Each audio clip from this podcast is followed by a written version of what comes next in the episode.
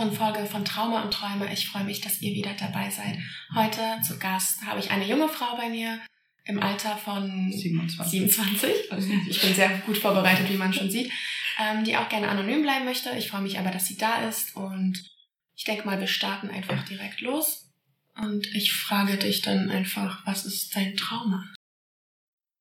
Also meine Geschichte beginnt damit, dass ich ähm, bei einem psychisch kranken Vater groß geworden bin, der ähm, schwer schizophren ist und auch Suchterkrankungen hat. Also der ist äh, starker äh, Kiffer. Und in der Zeit, wo ich bei ihm groß geworden bin, was bis zum 13. Lebensjahr ungefähr war, dass ich auch noch wirklich bei ihm gewohnt habe, habe ich einfach zu viel von diesen Unsicherheiten, die eine psychische Erkrankung äh, mitbringen, erleben müssen. Ähm, in dem Sinne, dass es anfing ungefähr mit der Scheidung meiner Eltern, da war ich sieben Jahre alt, dass mein Vater halt weniger Struktur hatte, was äh, dazu geführt hat, dass er einfach seine, seine Krankheit nicht mehr gut verstecken konnte und diese, diese kranken Züge, die er hatte, über die Jahre immer mehr wurden.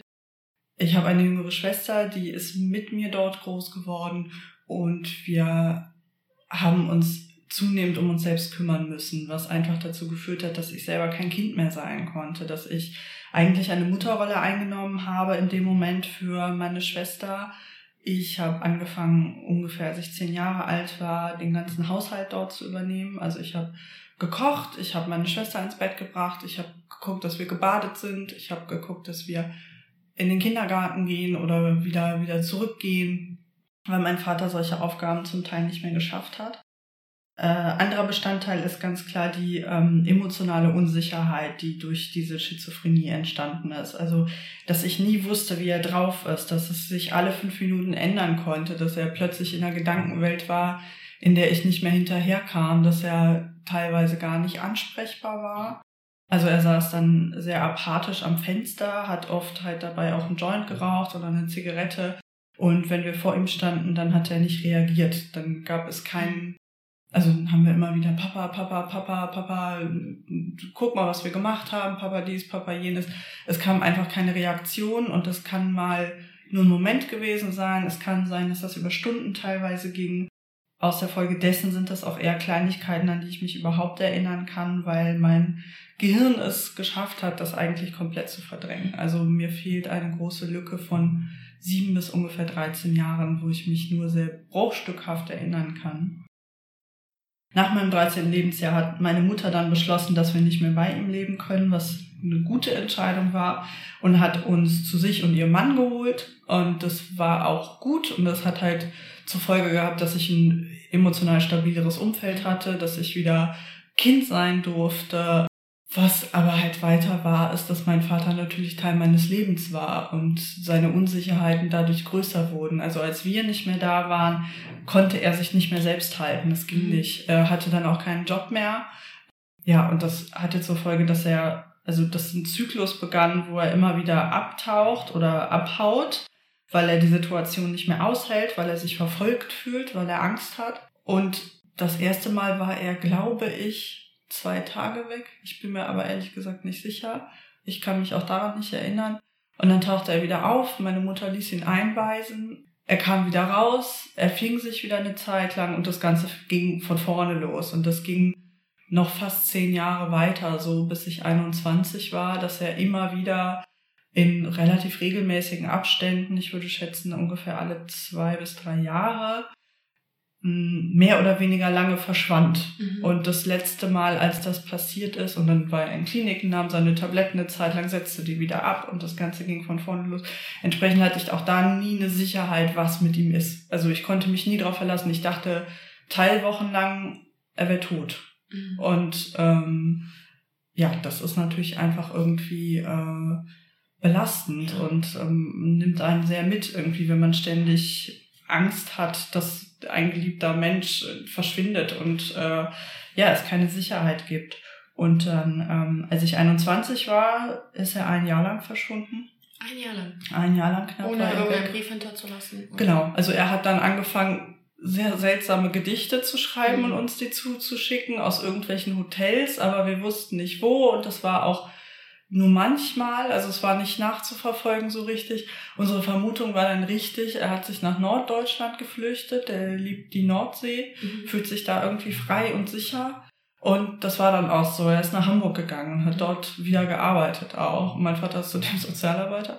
Und ähm, ja, genau, hat dann dort gearbeitet. Und ähm, ja, es also, aber da war einfach klar, es ist nicht mehr tragbar, es geht nicht mhm. mehr. Wenn jemand ein Jahr lang verschwindet und man jeden Tag Angst hat, ähm, was ist, wo er ist, ob er überhaupt noch mhm. lebt, ähm, war einfach irgendwie klar, es geht nicht. Und er hat sich dann zeitweilig auch in der Zeit gemeldet, aber nur sehr schräg. Er hat meine Schwester an ihrem 18. Geburtstag, war das damals, hat er sie angerufen und sie am Telefon so mit seinem ungeordneten, irren Zeug mhm.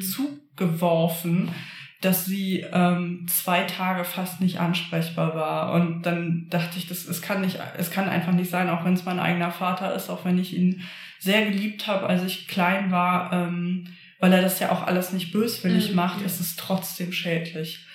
Und dass wir dann gesagt haben, also meine Schwester und ich beide beschlossen haben, Kontakt nur noch aufs Geringste beschränkt. Er hat auch, wir wissen es nicht genau, kein Telefon. Wir mhm. glauben, er hat keins, wir sind uns nicht sicher.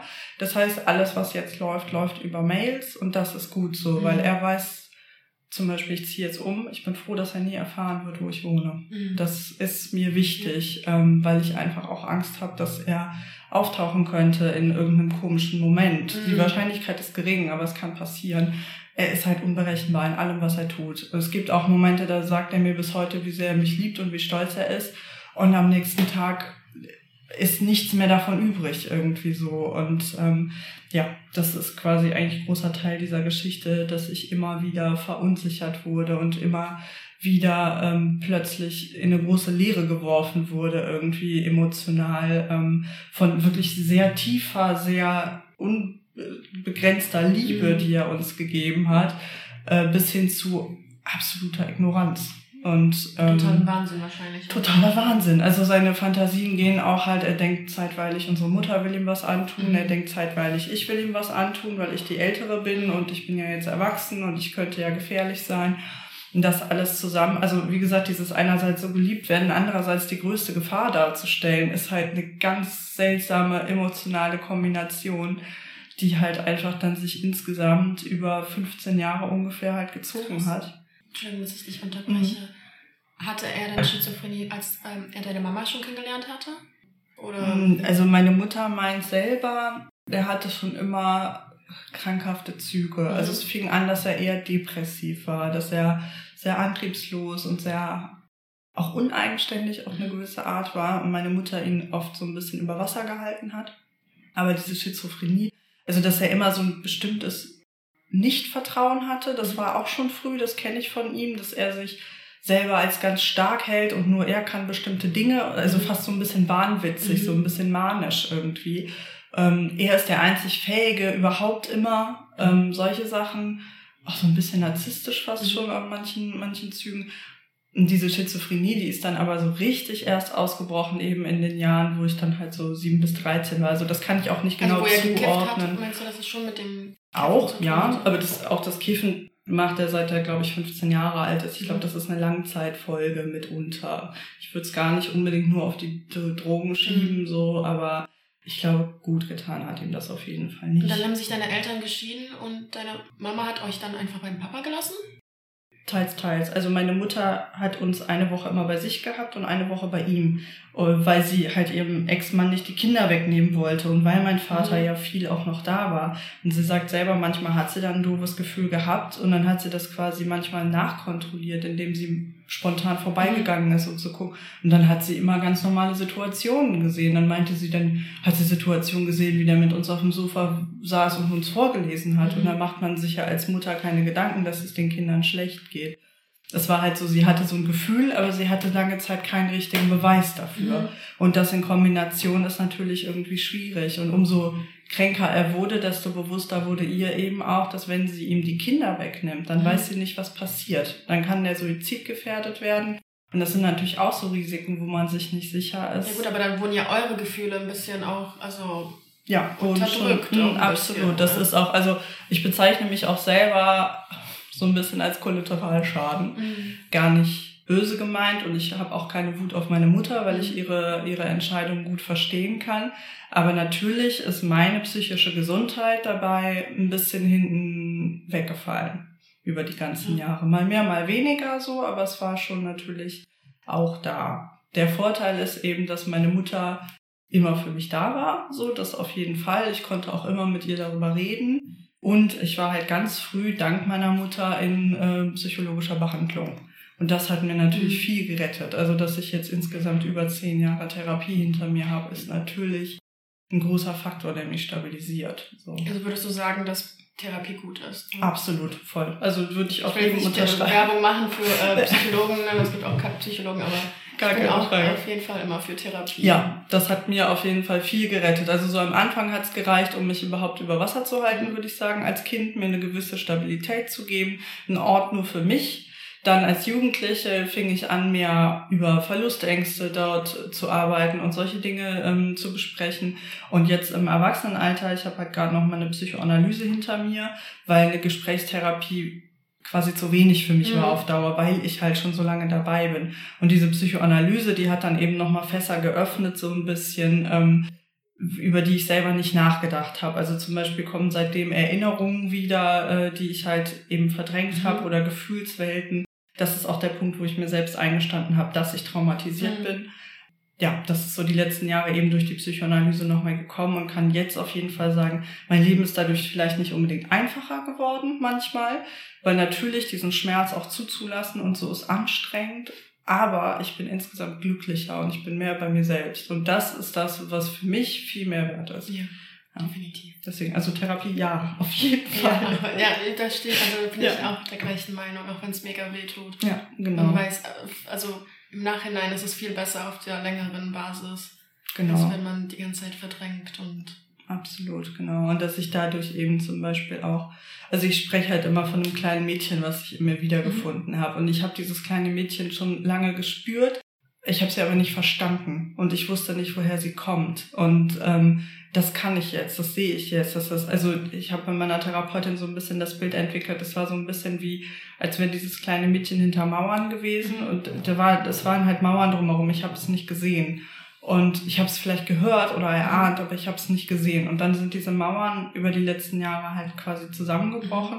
Und ich habe dieses Mädchen gesehen. Und das tat erstmal sehr, sehr weh, weil es verkümmert war, Ja. weil es verletzt war, weil es irgendwie un- unterkühlt und nicht richtig genährt war, quasi Mhm. so ein bisschen. Ähm, Und das war erstmal super schockierend und tat wahnsinnig weh. Und als ich dann aber angefangen habe, sie anzunehmen als Teil von mir und sie quasi aufzupäppeln, sie endlich zu nähern, ihr das zu geben, Mhm. was sie braucht, zu sagen, okay, die ähm, Auffälligkeiten, die ich so ein bisschen dadurch habe, die sind, die gehören dazu. So Sachen wie, dass ich viel Regeln in meinem Leben brauche, was ich früher nicht verstanden habe. Und jetzt weiß ich, okay, dieses kleine Mädchen braucht diese Regeln, Mhm. das ist wichtig, dadurch hat sie Stabilität.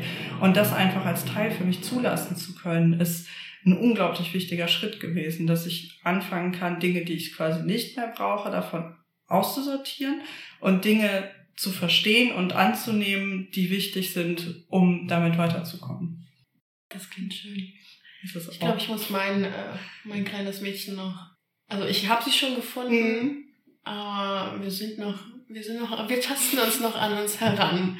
Ja. Sie äh, ist, äh, glaube ich, sehr wütend und schlägt manchmal um sich. Mhm. Ja, meine waren nicht wütend, das war vielleicht mein. Also ich weiß manchmal nicht, ob es nicht auch von Vorteil gewesen wäre, wäre sie wütend geworden. Also es ist eher wirklich so, also klingt übel, aber so ein bisschen wie am Hungertuch nagend. Mhm. Also ich hatte auch lange das Bild so ein bisschen von ein kleines Mädchen, was auf einer Krankenhausbare liegt Mhm. und dem überall Wunden zugefügt wurden und alle standen daneben und haben zugeguckt. Mhm. Das ist ein heftiges Bild und das ist halt dieses kleine Mädchen, was halt wirklich einfach überall Narben hat Mhm. und ja, einfach verkümmert ist, anders kann man es nicht sagen, ungepflegt und äh, unterernährt und halt alles, was ein Kind normalerweise wirklich an Basics Mhm. quasi braucht, sind zu kurz gekommen.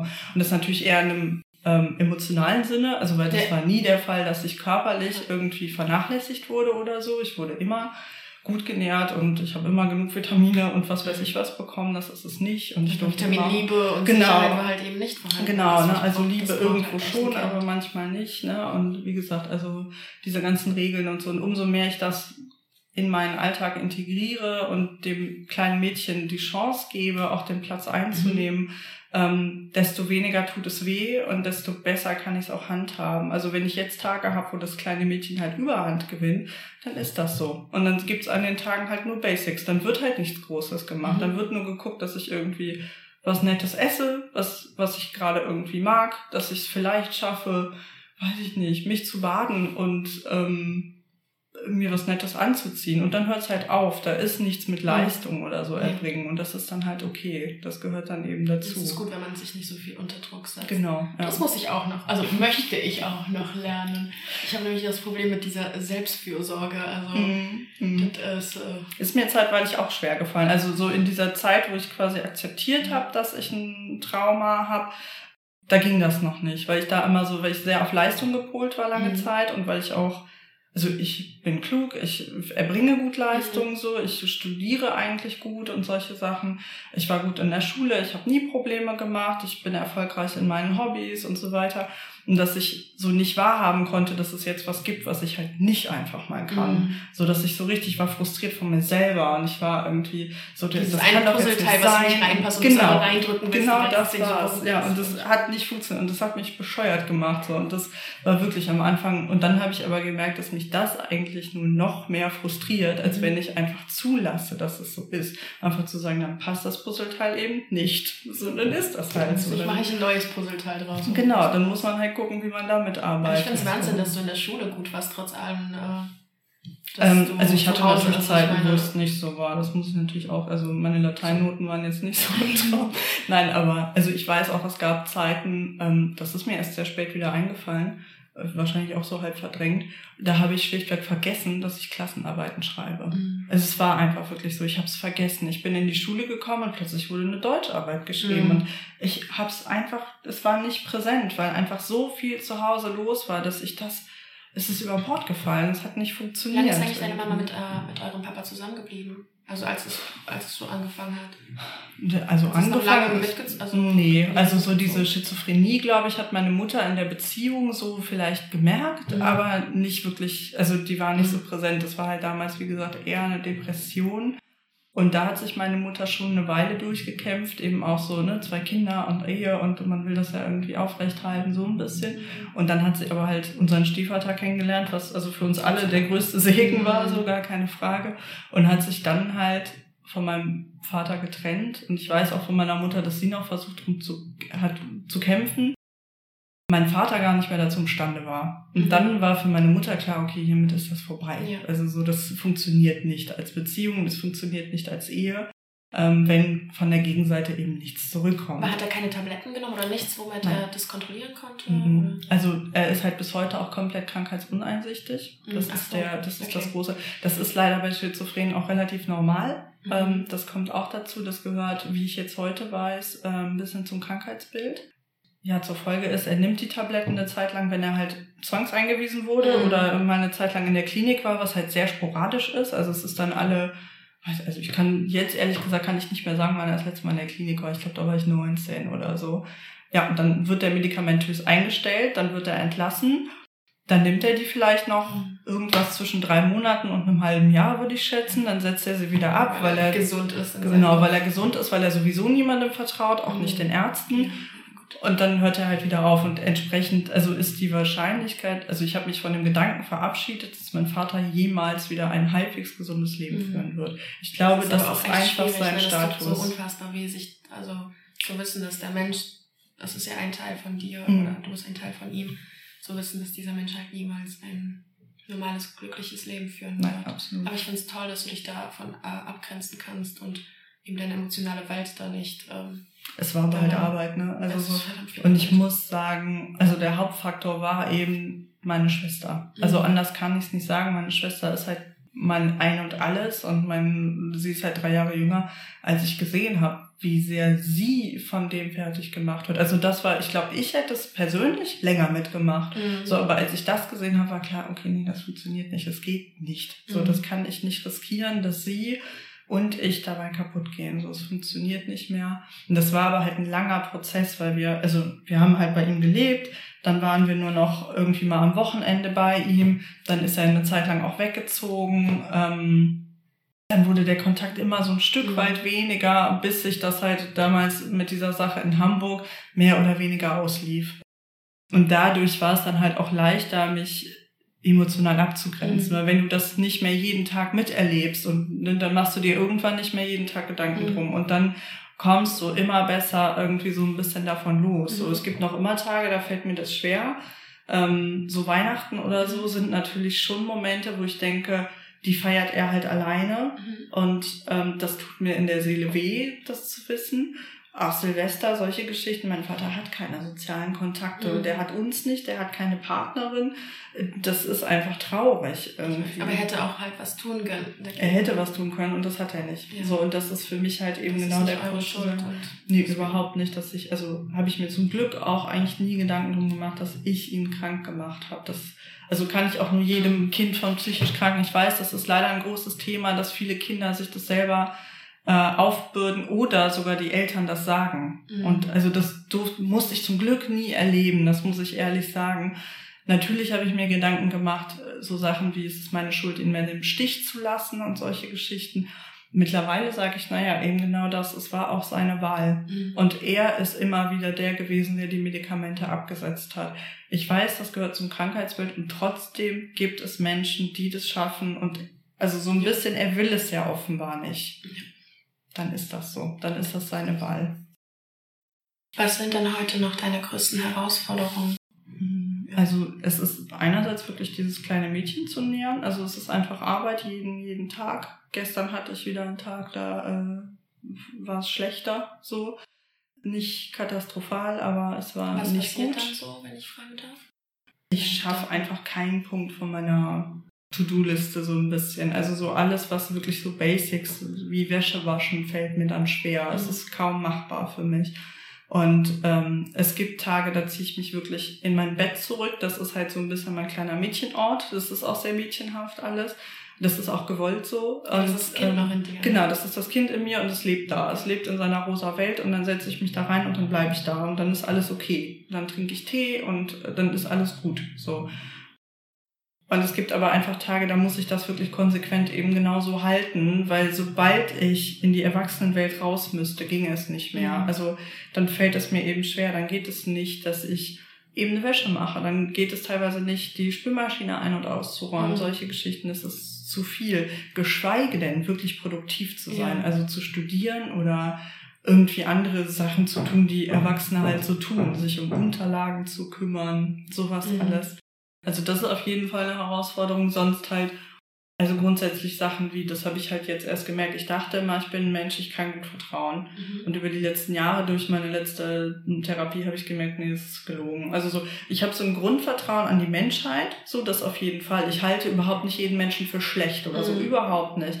So, aber es ist immer so ein bisschen dieses, naja, aber im Endeffekt könnte der mich ja doch verlassen oder der könnte mir doch keine Sicherheit also geben. Also Vertrauen auf Kredit ein bisschen. Ne? Genau, also, genau. Und entsprechend bleibe ich ganz viel bei mir selber eigentlich und es gibt fast niemanden, den, dem ich blind vertraue. Also wirklich, selbst meiner eigenen Familie, glaube ich. Der schon auch am meisten, ja, definitiv. Also sie weiß auch, glaube ich, mit am meisten über mich. Nein, aber es ist immer dieses so, also mich endgültig zu öffnen. Mhm. Das, also es wirklich. Ist der Kontrollverlust dann genau, auch. so ne? wirklich alles quasi einem vor die Füße zu werfen, so ein bisschen. Ist quasi unmöglich. Also so der, der am meisten daran kam, war halt mein Ex-Freund. Der war aber seit, also über, also insgesamt acht Jahre Geschichte, vier Jahre waren wir zusammen am Ende. Und der hat wirklich keinen Tag aufgegeben. Der hat jeden Tag mit mir da irgendwie dran gearbeitet. Mhm. Und damals wusste ich ja nicht mal, dass das diese mhm. Traumastörung ist. Und der hat immer wieder, der meinte immer wieder, ich habe manchmal das Gefühl, ich komme nicht an dich ran. Und du hast Situationen, da bist du so und so. Und ich würde dich gerne verstehen. Und war wirklich jeden Tag hinterher, dass ich da irgendwie, ja, und das ist wirklich, würde ich sagen, eigentlich der Einzige, der je so tief Mhm. gedrungen ist. So, weil meine Schwester, die kommt da auch sehr nah ran, weil die einfach ein Grundverständnis hat für mich, weil sie es ja selber auch zum Teil miterlebt hat. Ähm, bei der fiel mir nur schwer, manches einzugestehen, genau wie bei meinen Eltern, also meiner Mutter und meinem Stiefvater, manches einzugestehen, aus Angst, denen weh zu tun oder dass die mir Sorgen, also sich Sorgen um mich machen. Da war mein Ex-Freund halt immer noch mal so eine Sonderrolle und da ging das dann besser. Aber wie gesagt, auch wirklich bedingt. Also, dass mir auch heute bewusst ist, selbst da, also der hat vielleicht 96 Prozent gesehen, so, aber die 4 Prozent, die hätte ich nicht rangeben können. So, das ist der Teil, der mich selber so stabilisiert über die ganzen Jahre. Mhm. So, den, den kann ich nicht abbauen. Das funktioniert nicht. So, es würde gerne, aber Boah, ich packe mich echt gerade ab über diesen Boah, Ich bin extra in ein anderes, andere Räumlichkeiten gegangen für den Podcast, ja, weil bei Ja. mir zu Hause Ja. schon seit einem Monat gebohrt wird. Und dann, dann dann fängt aus, es verfolgt mich einfach. Ja. Und es oh Gott, ich hoffe, das ist Gott, ich finde, das gehört dazu, wenn es so ein bisschen Zeltweit ist. Es ja. gibt auch diese ganzen Profi-Podcasts, da hörst du das auch immer, wenn irgendwo ein Krankenwagen lang fährt. Echt? so. Ja, ja. Das ist auch bei Profi-Podcastern. Ja, ja, so bei Herrengedeck oder so, die wohnen halt beide in Berlin. Da Mhm. hörst du ständig so Krankenwagen, keine Ahnung, Echt? die entschuldigen Ach so. sich auch dafür und sind immer so, ja, mein okay, Gott, das ist halt gut so. know, weil Also deswegen, ich bin ähm, so krass perfektionistisch, dass ich versuche immer das alles Nö, rauszuschneiden, aber das das war jetzt mitten im Mhm. Gespräch drin und dann denke ich so, verdammt, das kriege ich nicht mehr rausgeschnitten. ja, das ist halt irgendwie, irgendwie äh, runtergedreht. Ja, ja. Ähm, meine zweite, äh, dritte Frage wäre Mhm. eigentlich, welchen Weg hast du für dich gefunden, mit dir in Frieden zu finden? Aber das wäre ja dann wahrscheinlich die Therapie, ne?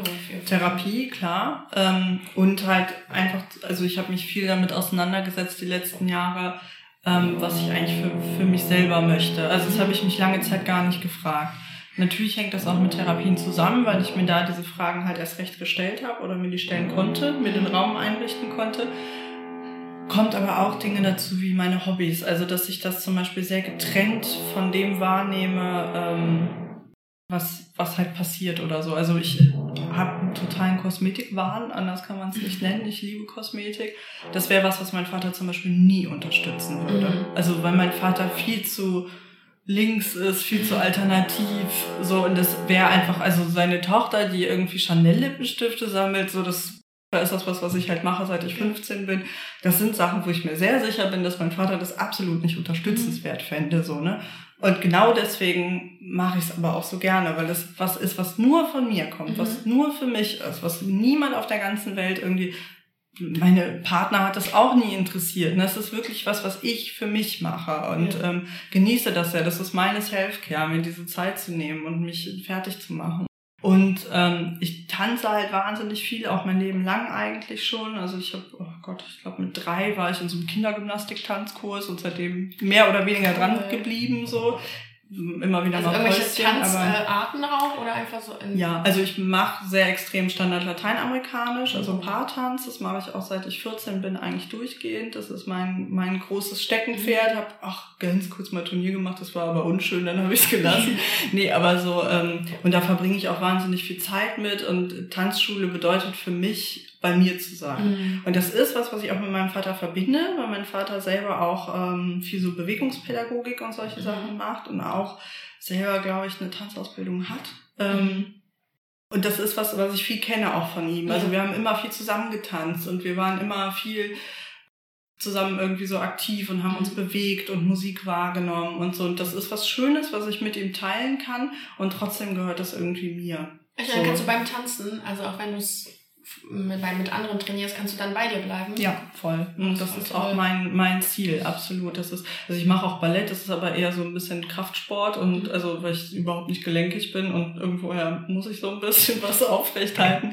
Ähm, das mache ich auch, aber entsprechend, wie gesagt, nicht so wirklich. Auch das verbinde ich mit meinem Vater so. Auch das ist ähm, was, äh, wo er selber auch sagt, er ist selber in so einer Art Meditation dann immer Mhm. gefallen und das kann ich sehr gut verstehen. Das habe ich dann halt auch, was andere Leute halt Mhm. vielleicht eher beim Yoga haben oder so. Oder so dieses Runners High so ein bisschen Mhm. habe ich halt, wenn ich tanze. Und ähm, ich habe jetzt auch seit über zehn Jahren eine feste Tanzpartnerin. Und das ist natürlich auch so ein bisschen zu Hause. Also so, das ist halt irgendwie, sie ist halt dann mein Ort, genau, ja.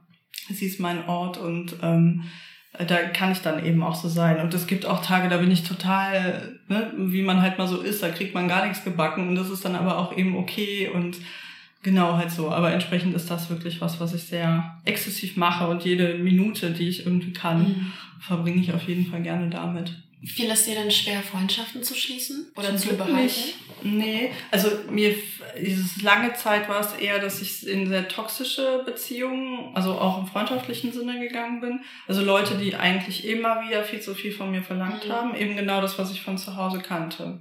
Ähm, also Leute, die eigentlich auf irgendeine Art unsicher waren, mhm. die vielleicht sogar krankhaft waren auf eine bestimmte Art. Also Männer war ganz viel Kiffer auf jeden Fall. So. Echt, hast ja, du ja, ja, absolut oh. voll. Also die, jeder einzelne meiner Ex-Freunde hatte da irgendwie ein Problem mit so ein bisschen. Solche Geschichten, ähm, aber auch eben in Freundschaften, also Freundinnen, die wahnsinnig viel von mir abverlangt mhm. haben, zum Beispiel. Die dich immer gebraucht haben. Die mich immer gebraucht haben, wo ich immer die, die Hobbytherapeutin war, ne, irgendwie so ein bisschen. Ähm, die waren auch irgendwie für mich da, aber dadurch, dass ich mich ja oft eben nicht öffne, gab es mhm. überhaupt nicht die Chance. So, das heißt, es war eben doch oft sehr einseitig. Es ist überhaupt nicht bei allen Freundinnen so, gar nicht, aber es war schon immer wieder ein Teil, der so wiederkehrte. Früher konnte ich mich halt nicht davon lösen. Dann mhm. habe ich immer versucht, diese Beziehung aufrechtzuerhalten und vielleicht ändern die sich ja doch. Und ne, irgendwie so.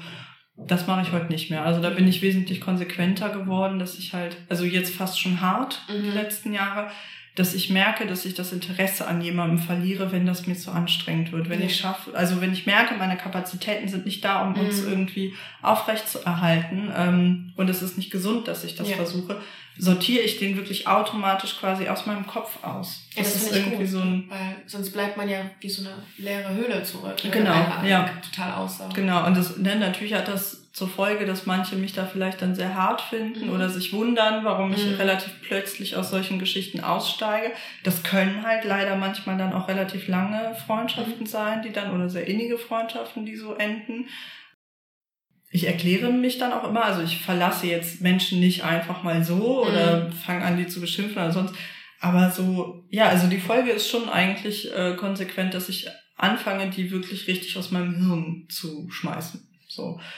Ist aber, finde ich, mittlerweile eben gesünder als das, was ich vor ein paar Jahren gemacht mhm. habe, dass ich immer und immer weiter mich darin selber aufgegeben habe. Oh, ja, so. kenne ich. Was sind denn deine drei besten Werkzeuge für schlechte Zeiten? Einmal definitiv anhalten und auf mich selber hören. Also, dass ich das wirklich aktiv mache, dass ich so mhm. wirklich so calm down so ein bisschen, also so, okay, dreimal durchatmen, was willst du eigentlich mhm. oder was brauchst du eigentlich? Das auf jeden Fall. Das heißt eben auch eine gewisse ähm, gesunder Egoismus mhm. eigentlich an den Tag legen. Ähm, auch mal nicht auf eine Party gehen, nur weil das heute alle Freunde machen, mhm. sondern einfach sagen, ich will heute nicht, ich kann heute nicht, ich habe keine Kapazitäten dazu, aus welchen Gründen auch immer. Ja. Das ist auf jeden Fall. Dann habe ich gelernt, wirklich zu reden. Mhm. Weil früher habe ich geredet, aber auf eine eher oberflächliche mhm. Art. Also eben dieses so, ja, mir geht's gut. Na, aber ob es mir wirklich gut ging, halt so. Ja. Jetzt wirklich, dass ich anfange, mir ein Netzwerk aufzubauen, dass ich Freunde von mir aus wirklich anrufe und sage, heute geht's mir nicht mhm. gut, kann ich bei dir vorbeikommen? Und manchmal muss ich dann gar nicht mehr da vorbeikommen, sondern einfach die Rückmeldung zu haben. Mhm. Es gibt Menschen, die sich für mich interessieren und die wollen, dass es mir gut geht, reicht manchmal schon. Ja. So, das und eben wirklich einfach auf, also auf mich selber hören. Also in dem Sinne eben meine Hobbys zum Beispiel zu mhm. machen. Und auch mal, also das heißt halt beim Tanzen heißt das, mein Sonntag ist blockiert mhm. seit sehr vielen Jahren. Das heißt, Samstag wird bei mir nicht groß gefeiert oder so. Das gibt es selten. Ja. Weil Sonntag einfach der Tanzschule gehört und das ist mir aber tausendmal mehr wert. Und natürlich finden das meine Freunde manchmal schade. Mhm. Ich weiß aber, wie wichtig das für mich selber das ist. Und das ist, also, ich glaube, eigentlich Werkzeug ist auf ein Selbsthören, auf ein Selbsthören, auf ein Selbsthören. Und aber auch dein Bett, dein Mädchenbett. Ja, das ja. natürlich, absolut. Also, das sind so Kleinigkeiten, die drumherum passieren, die aber zu diesem Thema so Self-Care und so für mich gehören, ist eben, ne, mein Mädchenbett, mein Tee ist für mhm. mich essentiell. Ich liebe Tee. Welche Sorte? Alle. Also, also alles, was nicht süß ist. Okay. Ich trinke gern Schwarztee, ich trinke gern Grüntee, ähm, Ingwertee, Minztee, all das. Also alles, was nicht gesüßt ist. Ich mag absolut keine Früchtetees ja, oder so. Genau. So, oder irgendwie die groß gesüßt sind. Ähm, nee, aber genau, das ist auf jeden Fall. Also da gehe ich auch sehr drin auf. Alles, was mit Lavendel zu tun hat, finde mhm. ich super. Also so, okay. genau, und das benutze ich dann auch wirklich so. Also einen Freitagabend bleibe ich halt gerne auch mal zu Hause. Ähm, weiß ich nicht, koche mir was Leckeres, gehe dann in mein Bett, gucke irgendeinen Kinderfilm, ganz klar. Also ich gucke auch fast nur Kinderfilme. So. Ja, also es ist einfach sicherer für mich. Ich grusel mich nicht, ne? Irgendwie solche Sachen.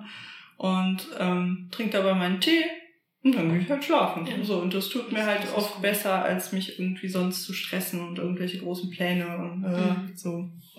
Genau. Okay, dann stelle ich dir die allerletzte Frage, mhm. bevor hier gleich wieder reingeplatzt wird und auf die Zeit angewiesen. Mhm.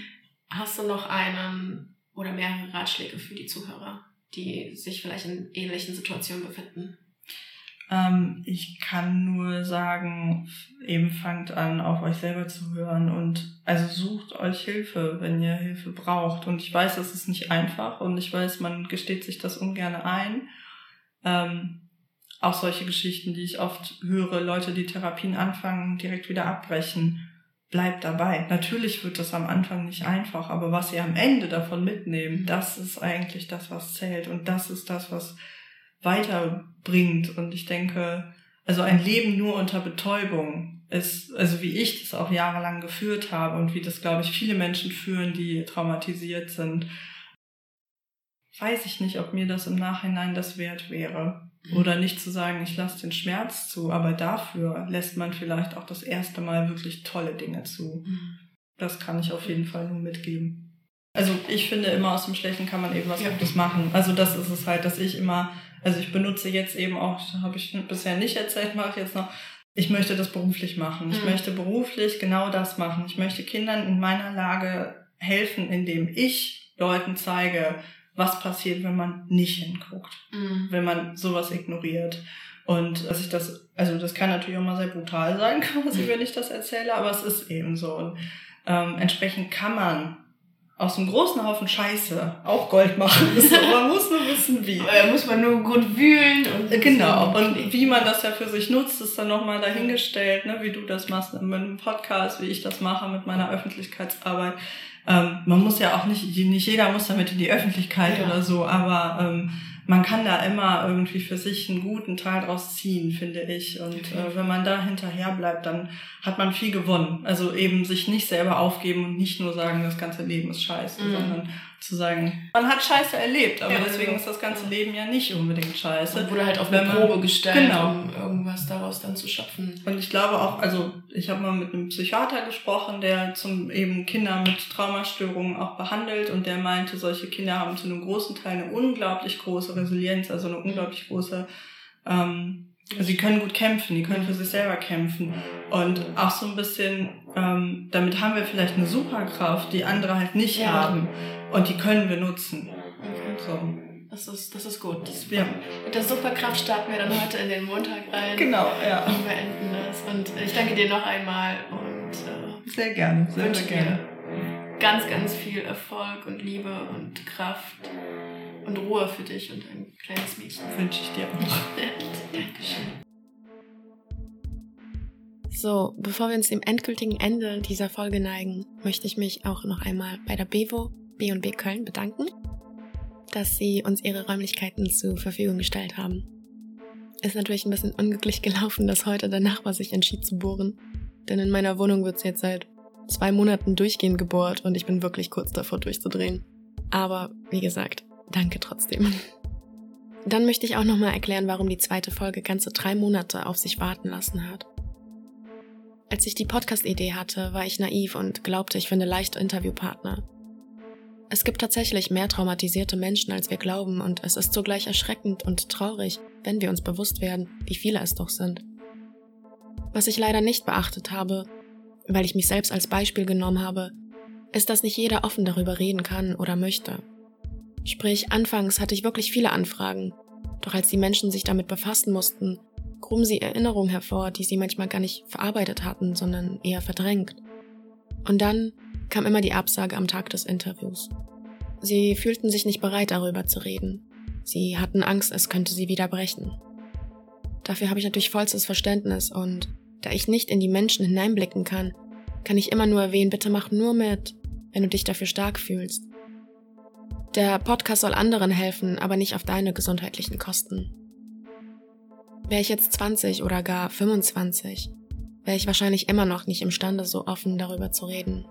Deswegen noch einmal, ich habe vollstes Verständnis für diejenigen, die sich noch nicht bereit fühlen zu öffnen.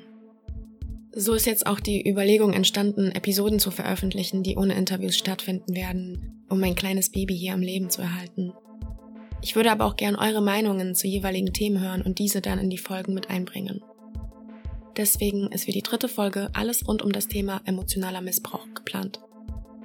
Wenn auch du das erlebt hast, darfst du mir gerne bei Instagram auf Trauma und Träume eine Nachricht schreiben und ich lese deine Erfahrung anonym vor. Möchtest du persönlich deine Geschichte mit uns teilen, melde dich auch gerne bei mir. Vorausgesetzt natürlich, du fühlst dich stark genug, in die Vergangenheit mit uns einzutauchen. Das war's auch schon von mir. Ich danke euch, dass ihr euch Zeit genommen habt und sende euch ganz viel Kraft, Liebe und Mut, wo auch immer ihr gerade seid und was auch immer ihr gerade durchstehen müsst. Wisst, ihr seid nicht allein.